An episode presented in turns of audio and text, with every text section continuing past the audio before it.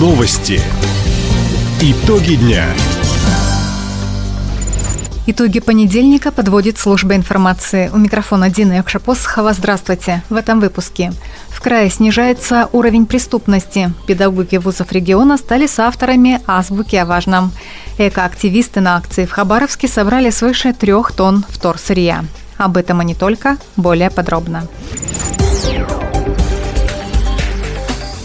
За минувший год в крае зарегистрировали на 11% меньше преступлений по сравнению с 2019 -м. Об этом сообщил губернатор Михаил Дегтярев по итогам заседания Президиума правительства региона. Участники обсудили профилактику правонарушений и противодействие преступности. Они отметили положительную роль в охране общественного порядка народных дружин. Сегодня в крае активно помогают сотрудникам полиции 1300 дружинников. Однако растет количество преступлений с использованием информационных технологий. Михаил Дегтярев поручил профильным ведомствам усилить разъяснительную работу с наиболее незащищенными категориями граждан и повысить уровень киберграмотности.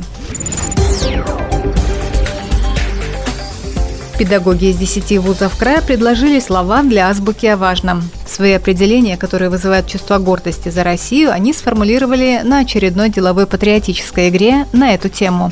Инициаторами выступили проректоры по воспитательной работе. В общей сложности команды высших учебных заведений выдвинули свыше 400 слов – все варианты педагоги направят организаторам общественного проекта «Азбука о важном». На основе всех поступивших предложений они создадут одноименное печатное издание для детей.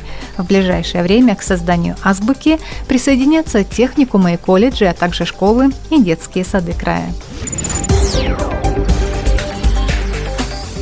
Пункте пропуска Покровка увеличивается грузопоток. Об этом сообщает региональный Минтранс. Так, за летний сезон прошлого года через Покровку прошло 1694 тонны груза. В мае текущего этот показатель уже превысил 1740 тонн. В обоих направлениях проследовала 91 машина – в ведомстве подчеркнули, представители бизнеса все чаще выбирают пункт пропуска Покровка для перемещения своих товаров через государственную границу. Напомним, в крае планируют открыть и пассажирское направление в пункте пропуска Хабаровск. В правительстве края ждут решения о возобновлении пассажирских перевозок водным транспортом с китайской стороны. Хабаровский завод строительной керамики отметил свое десятилетие. Среди продукции предприятия кирпич с высокой морозостойкостью. Производственная линия в среднем за сутки выдает 92 тысячи штук. Накануне завод посетил мэр города Сергей Кравчук. Это уникальное предприятие. Это единственное предприятие на Дальнем Востоке, которое выпускает качественный кирпич. Этот кирпич используется на всех социальных объектах, строящихся в Хабаровском крае. И ни о каком повышении цены на кирпич сегодня речи не идет. За 10 лет завод выпустил 188 миллионов кирпичей. Этот кирпич остался здесь, на Дальнем Востоке, в городе Хабаровске. Отметим сейчас цена одного кирпича для строительства социальных объектов по договоренности с правительством края 19 рублей за штуку. Для других целей стоимость материала до 21 рубля. Акцию «Экосистема. Марафон зеленых дел» по сбору вторсырья провели хабаровские активисты. Мероприятие организовало Всероссийское общество охраны природы при поддержке правительства края. На переработку принимали 15 видов отходов, в том числе старые автомобильные шины. Приветствовал участников акции на площадке «Жук-Скоробей».